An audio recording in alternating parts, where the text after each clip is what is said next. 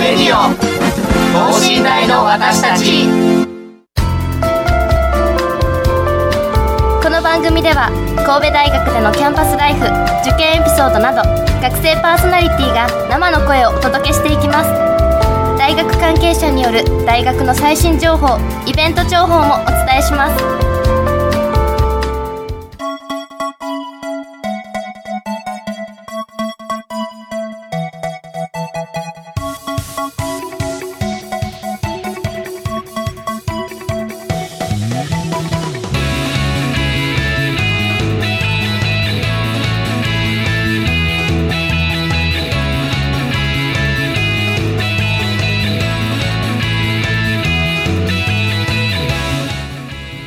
さんこんばんは。法学部4年の栃野光一です。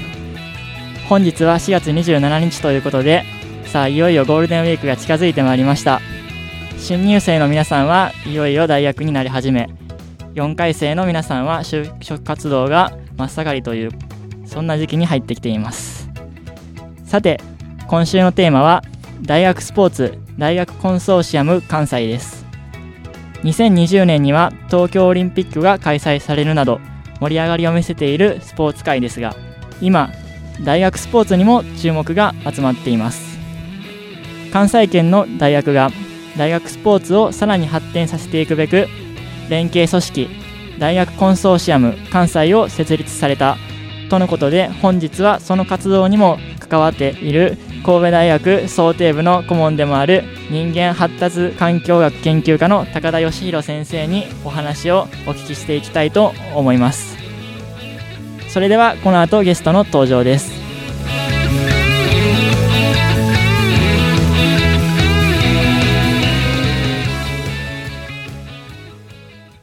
神戸大学レディオ等身大の私たち。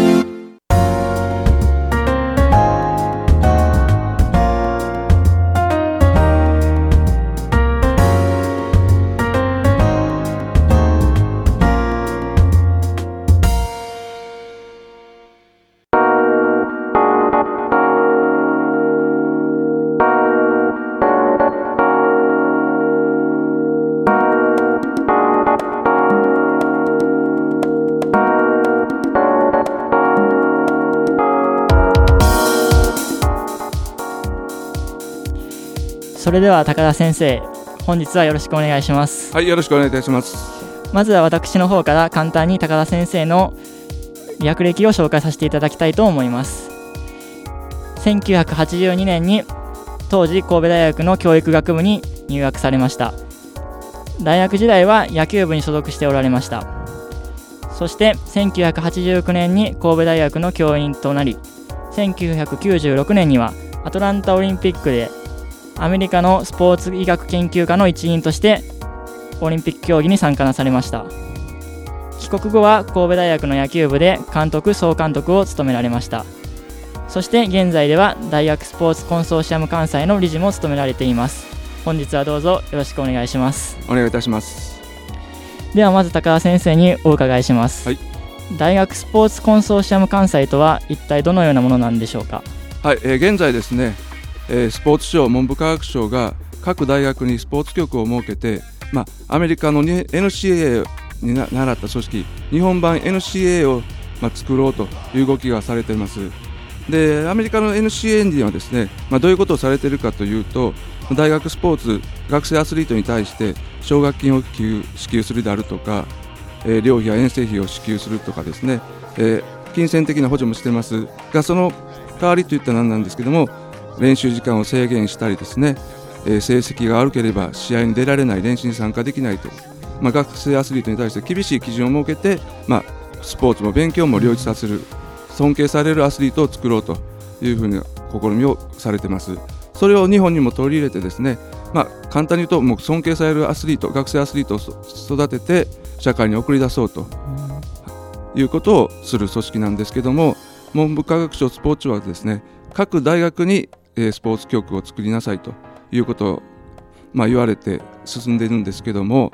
まあ、それを一つの大学が自分たちだけで解決するには非常にもう多岐にわたる問題を解決しなければならないと。いうことで今回、えー関西の大学の先生方がですね、えー立ち上がって、えー大学スポーツコンソーシアム関西というのを立ち上げて一つの大学では解決できないことをみんなで力を出し合って知恵を出し合って、えー解決しようとしていくのがこの組織の特徴です。なるほど、えっと具体的にお伺いしたいんですけども今大学スポーツ特に関西の大学スポーツが抱える課題というのは何なんでしょうか？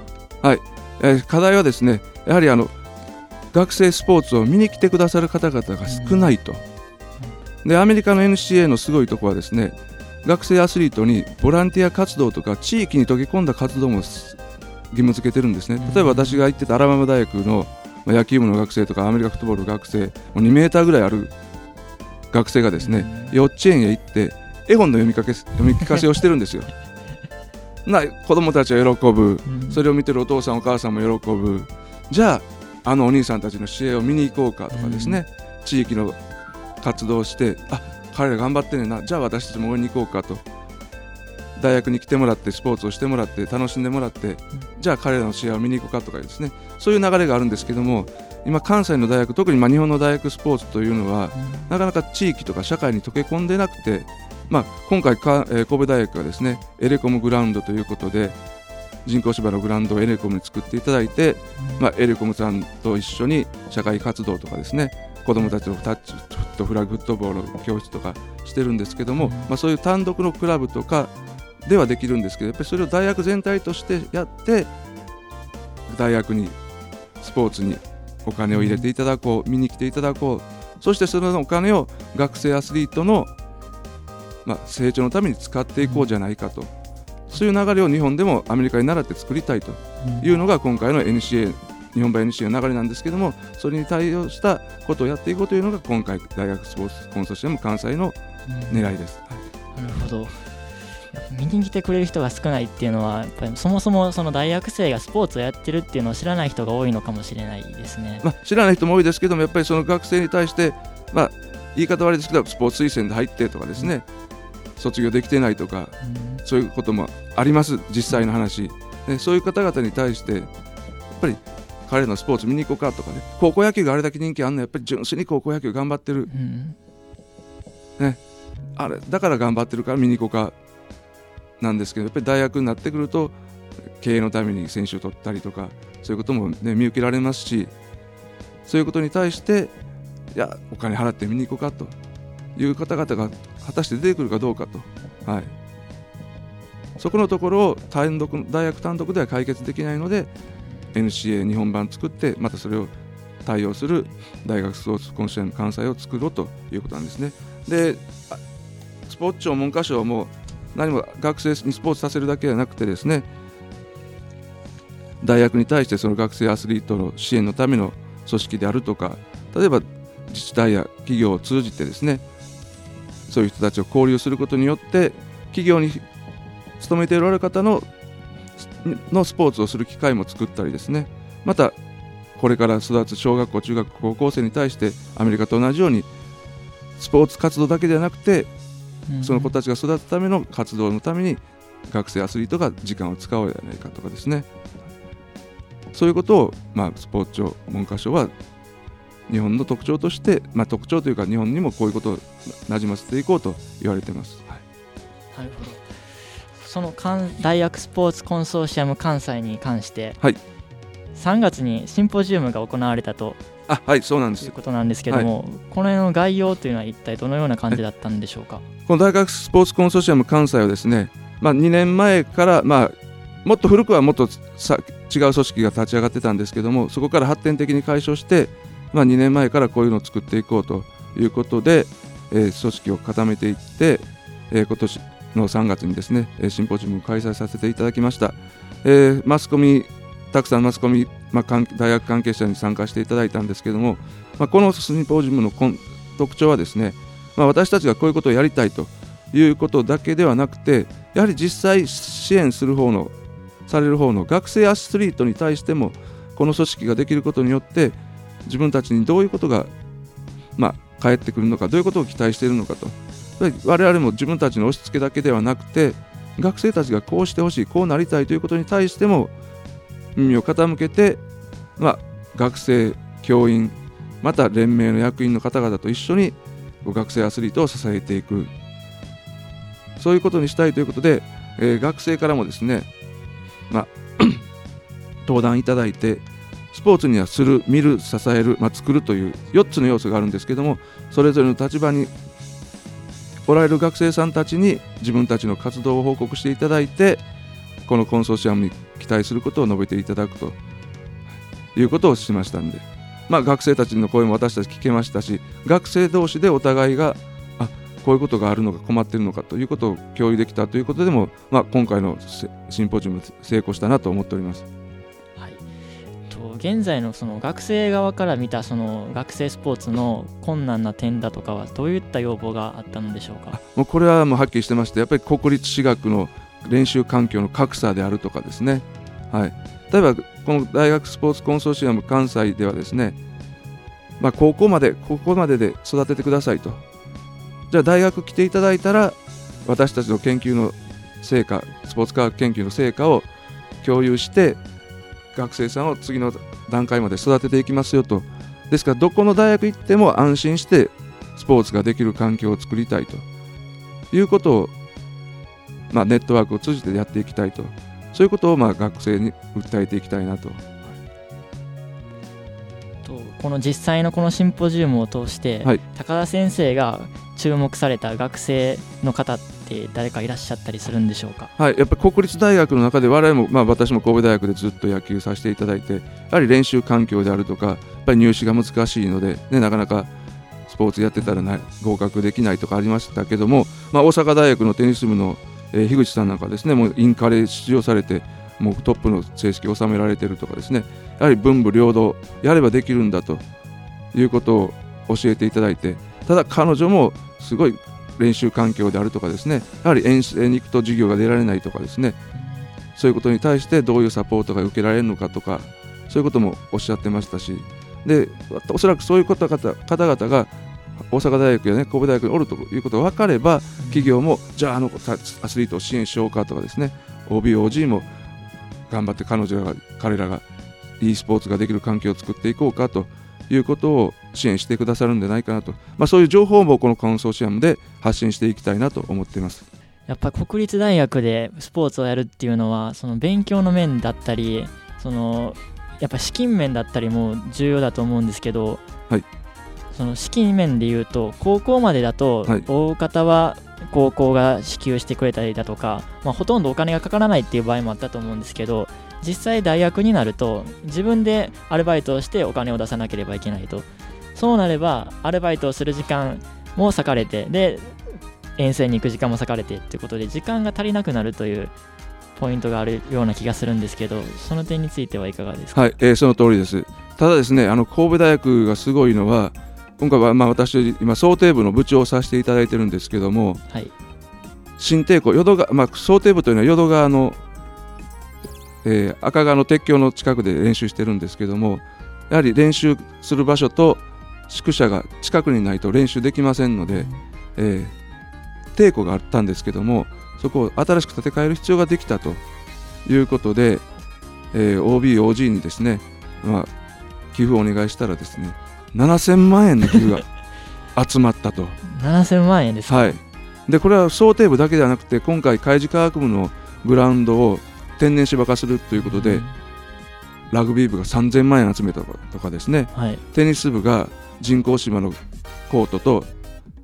物質を作るのに1500万円集めたとか武道場が3000万円柔道部剣道部空手道部ですか。で3000万円集めたとかですね。やはりそれぞれ OB、OG は自分たちのクラブの学生後輩のためにだったらお金出そうと。野球部もあの黒地にするのにお金集めてさせていただいたりとかですね、まあ、神戸大学ありがたいのはそういう OB、OG の力がまだ強いんで、はい、それを OB、OG の方々の資金だけでそれだけ集まった、はい、そうですね。ですからまあそういう学生がどういうことを必要としているのかということを、まあ、情報発信していくとこうやって振り向いてくださくださる方が多いなということが分かったのでこのノウハウをやっぱり各大学にお伝えして、コンソーシアムの中でもですねやっぱりこのためにお金使うということが分かれば皆さんお金出しやすいのかなと。はい、だから神戸大学も神戸大学基金を通じてどんどんどんどんこれからね、お金集めて学生アスリートの支援していきたいなと、はい、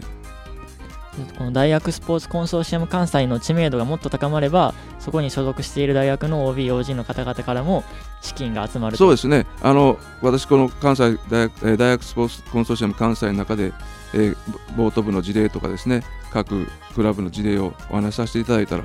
えそうなのとびっくりされてるんですけどいや多分おそらくそういうことを必要やということを訴えられたら OB、OG は自分の後輩可愛いからしますよと。まあ、そういう事例を、まあ、本にも書かせていただいたんですけどもどんどんどんどん発信していって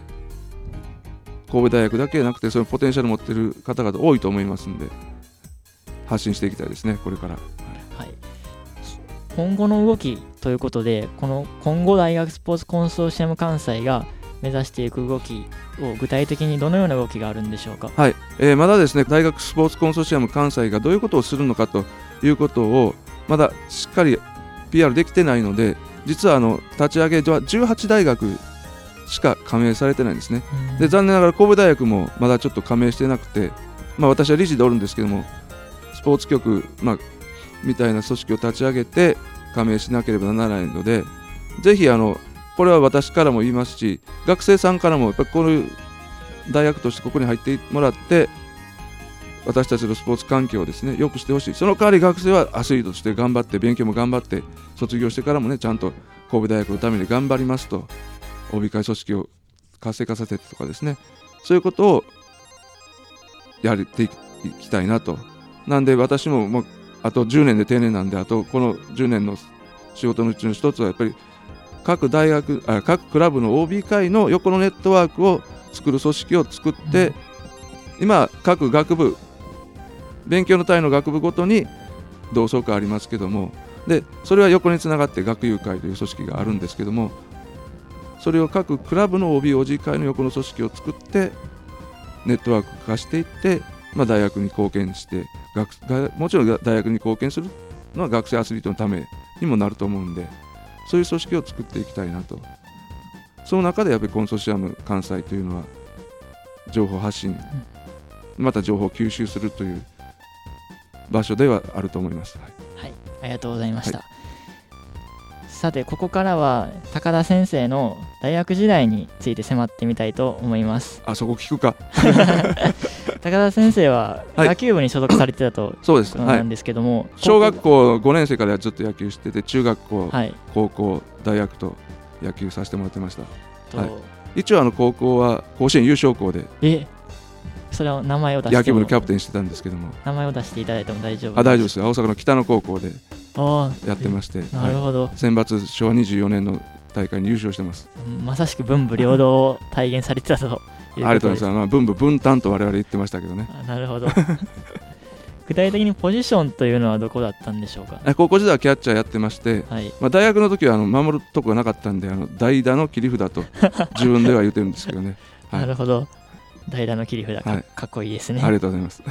と大学生活の野球部の中で、はい、一番印象に残ったエピソードってございますか？あエピソードですか？それはもう3年生の時は2位優勝。で4年生になって2位になって、はい、もう4年の秋も絶対優勝争いするなと思ってたらですねまさかの最下位という。それはちょっとバッテリーがですね 4年生バッテリーが故障して、はい、もう出られなくてですね最下位になったんですね、はい、でそこで相手が入れ替え戦の相手が、まあ、後の阪神タイガースのドラフト1位になった湯船投手擁する奈良産業大学だったんですけども、はい、そこになんとかですね勝って一部残留を決めたと、はい、プロ野球後のプロ野球選手。に勝ったんですね。はい。ちなみに高田先生、バッテその湯船投手とは対戦されましたか？えあの僕は打つ気ままやったんですけど、なんか彼が僕を敬遠してくれてですね、はい、なるほど。いやまあまあ打てなかったんですけど ほっとしましたけどあの時は。でまあその後のバッターがちゃんとサヨナラスクイズ決めて、はい、はい、勝ったという。まあこの試合本当にもう多分ほとんどの方々が神戸大学負けるやろなと、はい、神戸大学見ぼちやなと思ったと思うんですけども、まあ、僕らもその覚悟でおったんですけども、はい、やっぱりできることしっかりやろうと一人一人がトータル総合力では負けるけども個々の力しっかり場面場面に応じて出していったら絶対負けへんなという気持ちでやったんで、まあ、それが良かったですね。欲を出さずに本当にできることを確実にやったと。ドラフト1位のピッチャーから敬遠されるっていうのは相当なオーラがあったんではないありがとうございます。もうそれはもう俺も僕自分も持ってるなと思ってますね。本当にそのありえへんですよね。はい。いや実際にその大学スポーツを経験されてる高田先生にお伺いしたいんですけど、はいその高校時代の野球部とその大学時代の野球部っていうのはやっぱ違うものですか？あもうそれはもう高校時代は監督さんおられてコーチがおられて、ね、一生懸命練習したさせられたというかそういうことやったんですけども大学になるとやはり各学部で授業のカリキュラムも違いますし練習で出られる時間も違うしやはり自分が工夫してやってやるというのと、もう一つやっぱり大学のリーグ戦なんではい、相手チームを研究したらピッチャーを研究したらなんとかなるんちゃうかというのがですからまあ湯船とやるときもビデオに撮って彼の投球パターンとか全部詳しく調べて、はい、ここはどういう球来る頭の上からし足元落ちてくるドロップこれ空振りしたら相手調子乗るからストライクでも見送ろうとかですね、うんまあ、そういうことを考えてやりましたね。はいですから本当に自分で工夫する時間というか自分で工夫しないと本当に全体練習できないんでそういうことが経験いい経験になりましたね。その研究の結果がその敬遠という,、まあ敬遠オーラをはい出したということですか？そうやと思います。はい。はい、ありがとうございます。はいでは、ここからは最後のトピックといたしまして、神戸大学の想定部についてお伺いしたいと。思います。まず、想定というのは、まずどのような競技なんでしょうか？あこれはあのまあ簡単に言うとボート漕ぐ方のボートですねエンジンがついてない。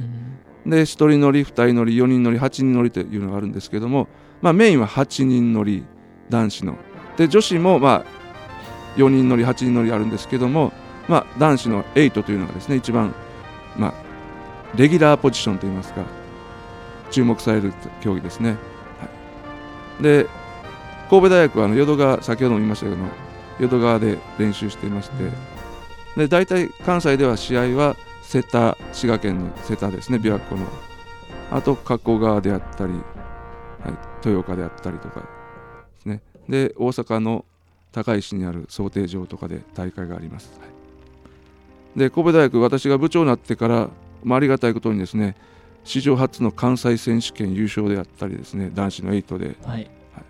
で女子も朝日レガッタ関西選手権優勝とかですね、まあ、好成績を収めてくれてまして。で去年の新人戦もですね、えー全国で、えー5位。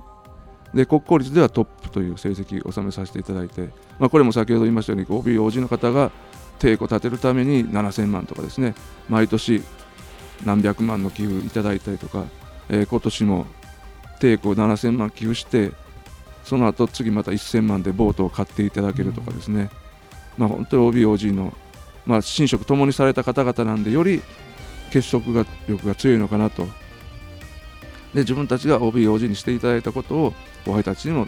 リレーしてくださっているという本当に素晴らしい部員も OBOG も素晴らしい組織ですね。うん高田先生は野球部に所属されていて、はい。実際に神戸大学の野球部の監督総監督も務められていたとお伺いしているんですけども、なぜまた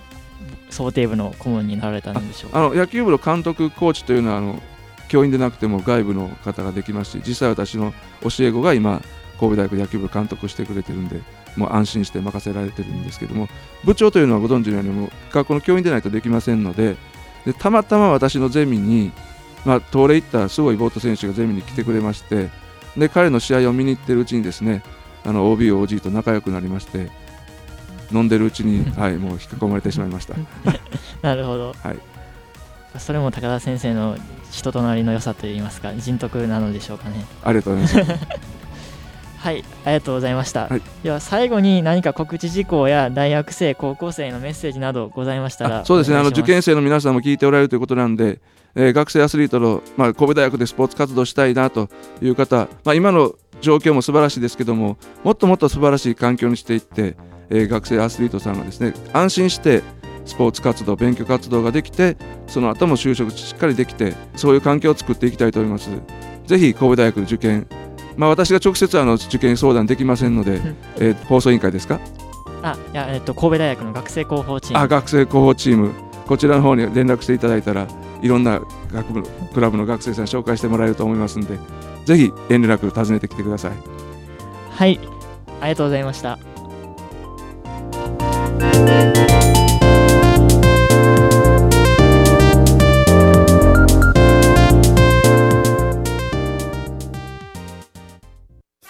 神戸大学レディオ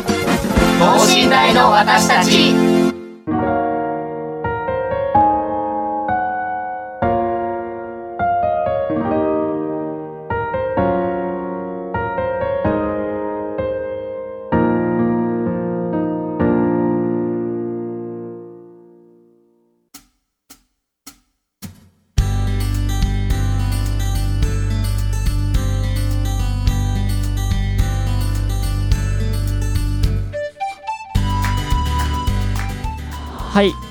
ということで今週のテーマは大学スポーツ。